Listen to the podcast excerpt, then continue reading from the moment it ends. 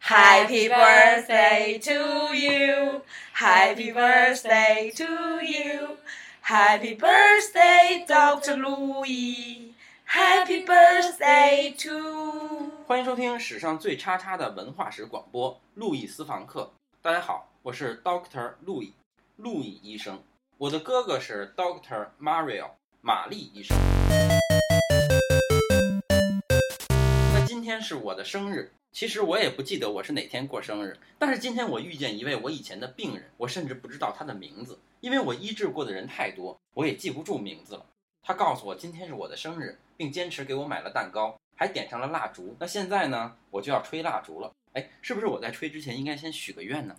随你的便，反正蜡烛一灭你就死了。为什么蜡烛一灭我就要死了呢？对，蜡烛一灭你就死了，那我不吹了。不吹它自己也会灭，它一灭你就死了。哎，你真的是我治过的病人吗？哎，我没有把你的病治好吗？恰恰相反，是你让我起死回生。那你现在为什么要反过来置我于死地呢？难道你没有听过死神教父的故事吗？呃，那是什么故事？那我就先来给你讲这个故事。豆子，从前有个穷人，嗯，他有十二个孩子，为什么是十二个？最公正的陪审团就是十二个人组成的。哦，那也就是说，这个穷人是个渴望公正的人。但他的一生都遭受着不公正的待遇。嗯，眼看着第十三个孩子就要出生了，那他一定想让这第十三个孩子得到公正。所以他就想给孩子啊找一个最公正的人做教父。那最公正的就是上帝。不，他说，上帝把一切都给了富人，嗯而穷人却什么都没有，比嗯如他自己。嗯，所以上帝是不公正的。那难道他要选择魔鬼？也不的嗯。他说，魔鬼引诱善良的人变得邪恶，嗯却不能诱导邪恶的人变得善良，嗯，所以他也是不公正的。所以他选择了死神。因为他说，并不是所有腹中的孩子都会出生，但所有出生的孩子都会死亡，所以死神才是最公正的。他让死神做了孩子的教父。那死神是怎么让这个孩子获得公正的呢嗯，他让这个孩子成为了一名医生。 ？Just like me。是的，那医生可以获得公正吗？他不是一个普通的医生，嗯，而是一个替死神宣告权利的医生。什么叫替死神宣告权利？是这样的，嗯因为这个孩子啊认了死神做教父，嗯，所以他能看见所有的死神。死神不止一个吗？世界上每天有那么多人要死，嗯一个死神怎么可能忙过来呢？ So g 每当有一个人呀、患了重病，嗯死神就会站在他的床前。要带他走。但是，如果死神要站在这个人的脚的那一头，嗯就说明这个人啊还有救。嗯，他就能用死神教父教他的口令把床角的死神赶走。嗯，但是如果死神站在床头，就无济于事了，此人必死无疑。所以每当他看见死神站在床头的时候，他就拒绝治疗。久而久之，他就不仅成为了能治百病的神医，且能预知生死。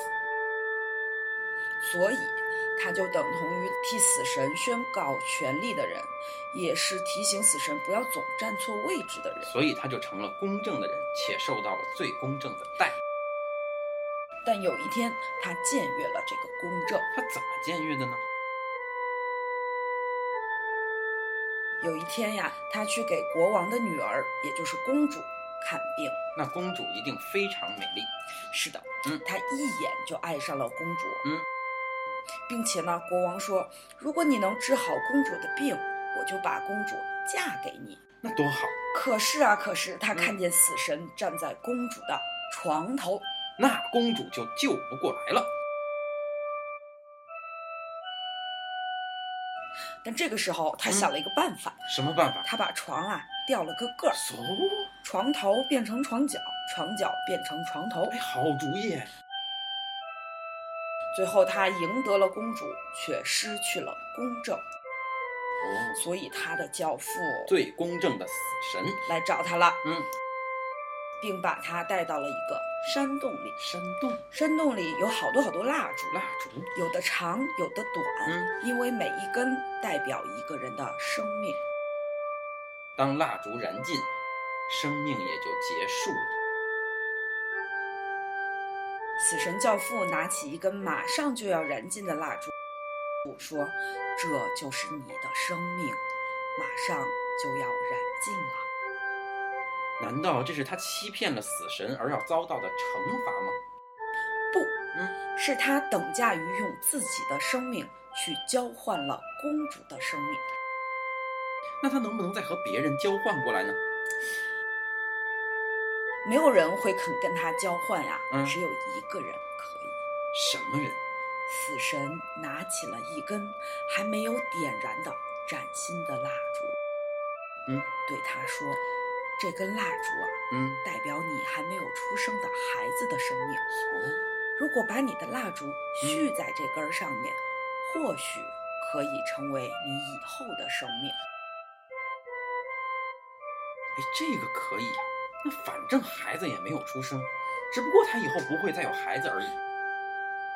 但是，嗯，正当他动手去续这根蜡烛的时候呀，嗯死神手中的镰刀不小心滑落，嗯，把蜡烛斩断了。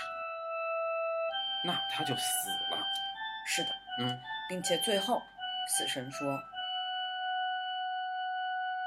你找我做教父是为了寻求公正，嗯，而你最终却践踏了公正。”完了。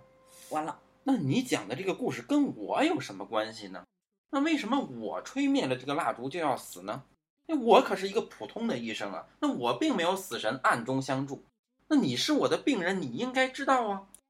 我如果是你的病人，你为什么会不知道我的名字？那是我看过的病人太多了，那你能列举一个你看过的病人的名字吗？